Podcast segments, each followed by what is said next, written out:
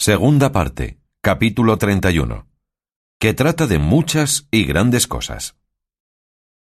Suma era la alegría que llevaba consigo Sancho, viéndose a su parecer en privanza con la duquesa, porque se le figuraba que había de hallar en su castillo lo que en la casa de don Diego y en la de Basilio, siempre aficionado a la buena vida, y así tomaba la ocasión por la melena en esto del regalarse cada y cuando se le ofrecía. Cuenta pues la historia que antes que a la casa de placer o castillo llegasen, se adelantó el duque y dio orden a todos sus criados del modo que habían de tratar a don Quijote, el cual, como llegó con la duquesa a las puertas del castillo, al instante salieron de él dos lacayos o palafreneros vestidos hasta en pies de unas ropas que llaman de levantar, de finísimo raso carmesí, y cogiendo a don Quijote en brazos, sin ser oído ni visto, le dijeron Vaya la vuestra grandeza a apear a mi señora la duquesa. Don Quijote lo hizo, y hubo grandes comedimientos entre los dos sobre el caso, pero en efecto venció la porfía de la duquesa, y no quiso descender o bajar del palafrén sino en los brazos del duque, diciendo que no se hallaba digna de dar a tan gran caballero tan inútil carga. En fin, salió el duque a apearla, y al entrar en un gran patio llegaron dos hermosas doncellas y echaron sobre los hombros a don Quijote un gran mantón de finísima escarlata, y en un instante se coronaron todos los corredores del patio de criados y criadas de aquellos señores, diciendo a grandes voces Bien sea venido la flor y la nata de los caballeros andantes.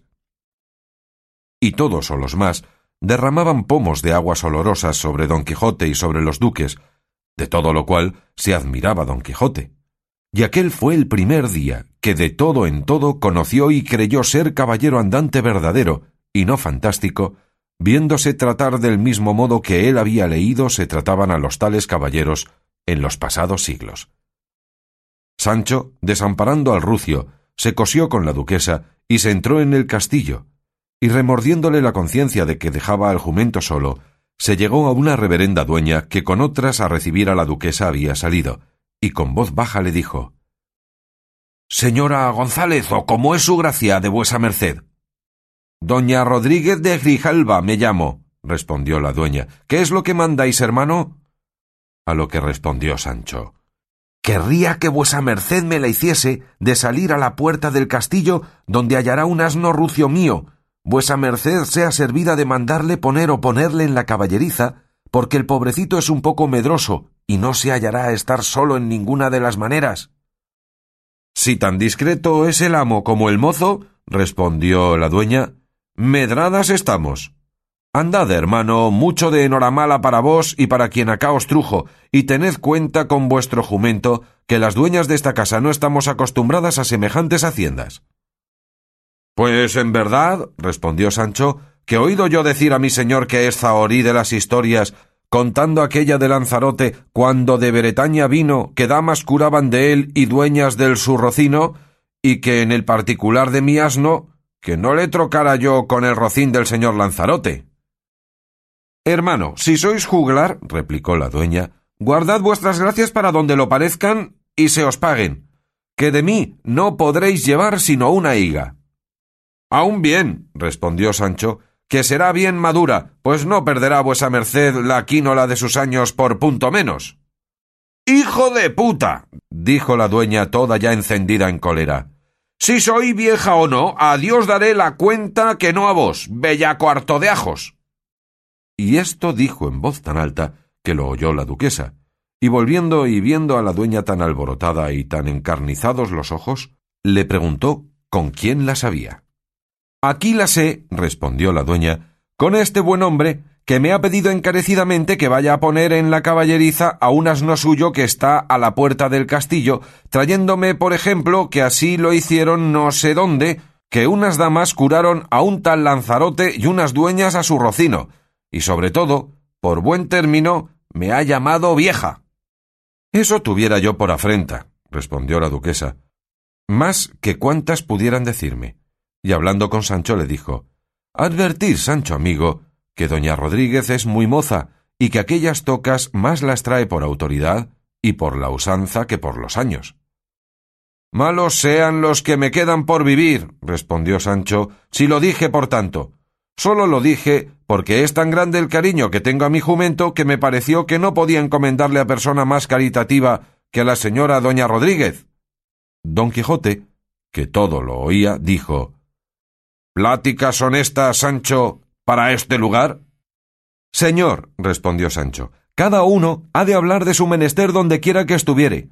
Aquí se me acordó del rucio y aquí hablé de él, y si en la caballeriza se me acordara, allí hablara. A lo que dijo el duque Sancho está muy en lo cierto, y no hay que culparle en nada. Al rucio se le dará recado a pedir de boca, y descuide Sancho, que se le tratará como a su misma persona. Con estos razonamientos, gustosos a todos sino a don Quijote, llegaron a lo alto y entraron a don Quijote en una sala adornada de telas riquísimas de oro y de brocado. Seis doncellas le desarmaron y sirvieron de pajes, todas industriadas y advertidas del duque y de la duquesa, de lo que habían de hacer y de cómo habían de tratar a don Quijote para que imaginase y viese que le trataban como caballero andante. Quedó don Quijote, después de desarmado, en sus estrechos greguescos y en su jubón de camuza, seco, alto, tendido, con las quijadas que por de dentro se besaba la una con la otra. Figura que a no tener cuenta las doncellas que le servían con disimular la risa, que fue una de las precisas órdenes que sus señores les habían dado, reventaran riendo. Pidiéronle que se dejase desnudar para vestirle una camisa, pero nunca lo consintió, diciendo que la honestidad parecía tan bien en los caballeros andantes como la valentía. Con todo, dijo que diesen la camisa a Sancho, y encerrándose con él en una cuadra donde estaba un rico lecho, se desnudó y vistió la camisa, y viéndose solo con Sancho le dijo Dime, truán moderno y majadero antiguo, ¿Parécete bien deshonrar y afrentar a una dueña tan veneranda y tan digna de respeto como aquella? Tiempos eran aquellos para acordarte del rucio, o señores honestos para dejar mal pasar a las bestias, tratando tan elegantemente a sus dueños. Por quien Dios es, Sancho, que te reportes, y que no descubras la hilaza de manera que caigan en la cuenta de que eres de villana y grosera tela tejido.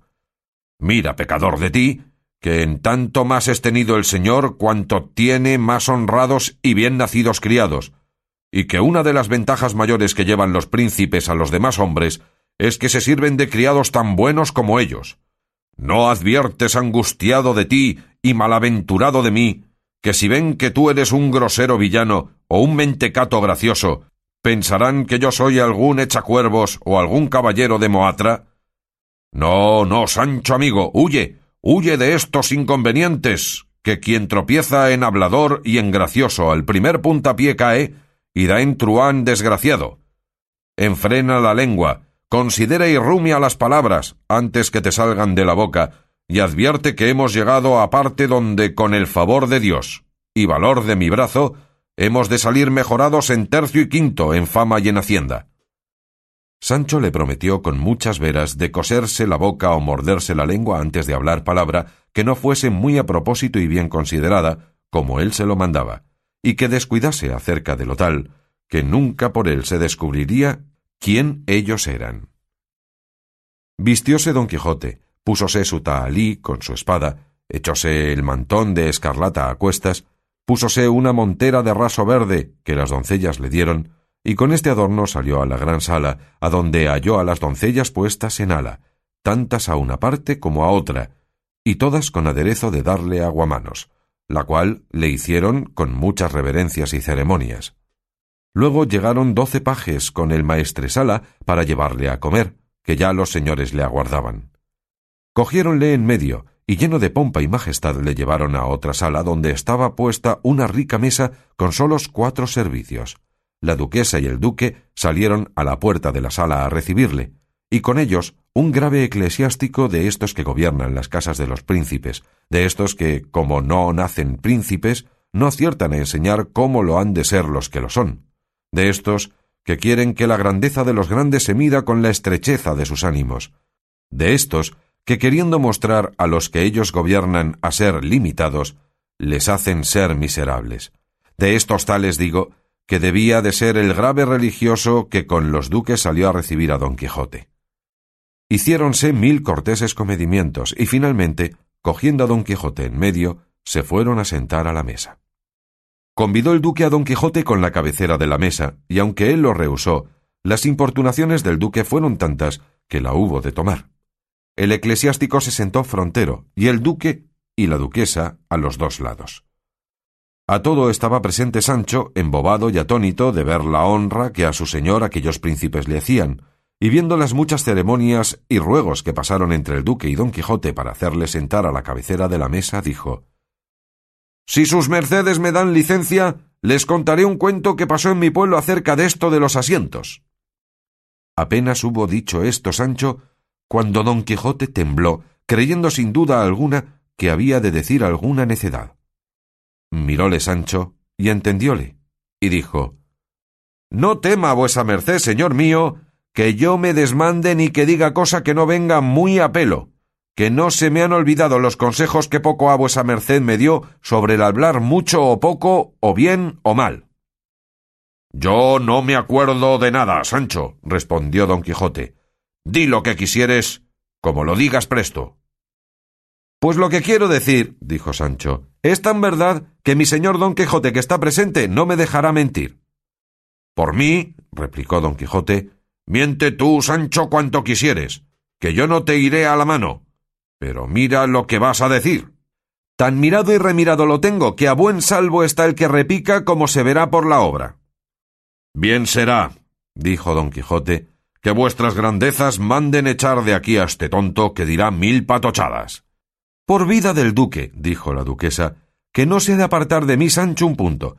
Quiérole yo mucho, porque sé que es muy discreto. Discretos días, dijo Sancho, viva vuestra santidad por el buen crédito que de mí tiene, aunque en mí no lo haya. Y el cuento que quiero decir es este. Convidó a un hidalgo de mi pueblo muy rico y principal porque venía de los álamos de Medina del Campo, que casó con doña Mencía de Quiñones, que fue hija de don Alonso de Marañón, caballero del hábito de Santiago, que se ahogó en la herradura, por quien hubo aquella pendencia años ha en nuestro lugar, que a lo que entiendo mi señor don Quijote se halló en ella, de donde salió herido Tomasillo el travieso, el hijo de Balbastro el herrero. ¿No es verdad todo esto, señor nuestro amo? Dígalo por su vida, porque estos señores no me tengan por algún hablador mentiroso. Hasta ahora, dijo el eclesiástico, más os tengo por hablador que por mentiroso, pero de aquí adelante no sé por lo que os tendré. Tú das tantos testigos, Sancho, y tantas señas, que no puedo dejar de decir que debes de decir verdad. Pasa adelante y acorta el cuento porque llevas camino de no acabar en dos días.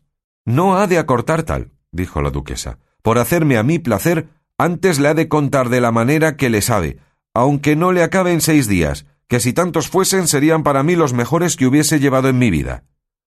Digo, pues, señores míos, prosiguió Sancho, que este tal hidalgo que yo conozco como a mis manos, porque no hay de mi casa a la suya un tiro de ballesta, combinó a un labrador pobre pero honrado. Adelante, hermano, dijo a esta sazón el religioso, que camino lleváis de no parar con vuestro cuento hasta el otro mundo. A menos de la mitad pararé, si Dios fuere servido, respondió Sancho, y así digo que llegando el tal labrador a casa del dicho hidalgo convidador, que buen paso haya su ánima, que ya es muerto, y por más señas dicen que hizo una muerte de un ángel, que yo no me hallé presente, que había ido por aquel tiempo a segar a Tembleque. Por vida vuestra, hijo, que volváis presto de Tembleque, y que sin enterrar al hidalgo, si no queréis hacer más exequias, acabéis vuestro cuento. Es pues el caso, replicó Sancho, que estando los dos para sentarse a la mesa, que parece que ahora los veo más que nunca. Gran gusto recibían los duques del disgusto que mostraba tomar el buen religioso de la dilación y pausas con que Sancho contaba su cuento, y don Quijote se estaba consumiendo en cólera y en rabia. Digo así, dijo Sancho, que estando, como he dicho, los dos para sentarse a la mesa, el labrador porfiaba con el hidalgo que tomase la cabecera de la mesa, y el hidalgo porfiaba también que el labrador la tomase, porque en su casa se había de hacer lo que él mandase. Pero el labrador, que presumía de cortés y bien criado, jamás quiso hasta que el hidalgo, mohino, poniéndole ambas manos sobre los hombros, le hizo sentar por fuerza diciéndole Sentaos, majagranzas, que donde quiera que yo me siente será vuestra cabecera. Y este es el cuento. Y en verdad que yo creo que no ha sido aquí traído fuera de propósito. Púsose don Quijote de mil colores, que sobre lo moreno le jaspeaban y se le parecían. Los señores disimularon la risa porque don Quijote no acabase de correrse, habiendo entendido la malicia de Sancho, y por mudar de plática y hacer que Sancho no prosiguiese con otros disparates, preguntó la duquesa a don Quijote que qué nuevas tenía de la señora Dulcinea, y que si le había enviado aquellos días algunos presentes de gigantes o malandrines, pues no podía dejar de haber vencido muchos. A lo que don Quijote respondió Señora mía, mis desgracias, aunque tuviera un principio, nunca tendrán fin. Gigantes he vencido, y follones y malandrines le he enviado, pero ¿a dónde la habían de hallar si está encantada y vuelta en la más fea labradora que imaginar se puede? No sé, dijo Sancho Panza, a mí me parece la más hermosa criatura del mundo. A lo menos en la ligereza y en el brincar. Bien sé yo que no dará a ella la ventaja un volteador. A buena fe, señora duquesa, así salta desde el suelo sobre una borrica como si fuera un gato. ¿Habéisla visto vos encantada, Sancho? preguntó el duque. ¿Y cómo si la he visto? respondió Sancho. Pues quién diablos sino yo fue el primero que cayó en el achaque del encantorio. Tan encantada está como mi padre. El eclesiástico, que oyó decir de gigantes, de follones y de encantos, cayó en la cuenta de que aquel debía de ser don Quijote de la Mancha, cuya historia leía el duque de ordinario, y él se lo había reprendido muchas veces diciéndole que era disparate leer tales disparates. Y enterándose ser verdad lo que sospechaba, con mucha cólera, hablando con el duque, le dijo Vuestra Excelencia, señor mío, tiene que dar cuenta nuestro señor de lo que hace este buen hombre. Este don Quijote o don Tonto o como se llama, imagino yo, que no debe de ser tan mentecato como vuestra excelencia quiere que sea, dándole ocasiones a la mano para que lleve adelante sus sandeces y vaciedades. Y volviendo la plática a don Quijote le dijo ¿Y a vos, alma de cántaro, quién os ha encajado en el celebro que sois caballero andante y que vencéis gigantes y prendéis malandrines? Andad enhorabuena, y en tal se os diga volveos a vuestra casa y criad vuestros hijos si los tenéis, y curad de vuestra hacienda, y dejad de andar vagando por el mundo, papando viento, y dando que reír a cuantos os conocen y no conocen. ¿En dónde nora tal habéis vos hallado que hubo, ni hay ahora caballeros andantes? Donde hay gigantes en España, o malandrines en la Mancha, ni dulcineas encantadas, ni toda la caterva de simplicidades que de vos se cuentan. Atento estuvo don Quijote a las razones de aquel venerable varón, y viendo que ya callaba, sin guardar respeto a los duques con semblante irado y alborotado rostro, se puso en pie y dijo Pero esta respuesta, capítulo por sí merece.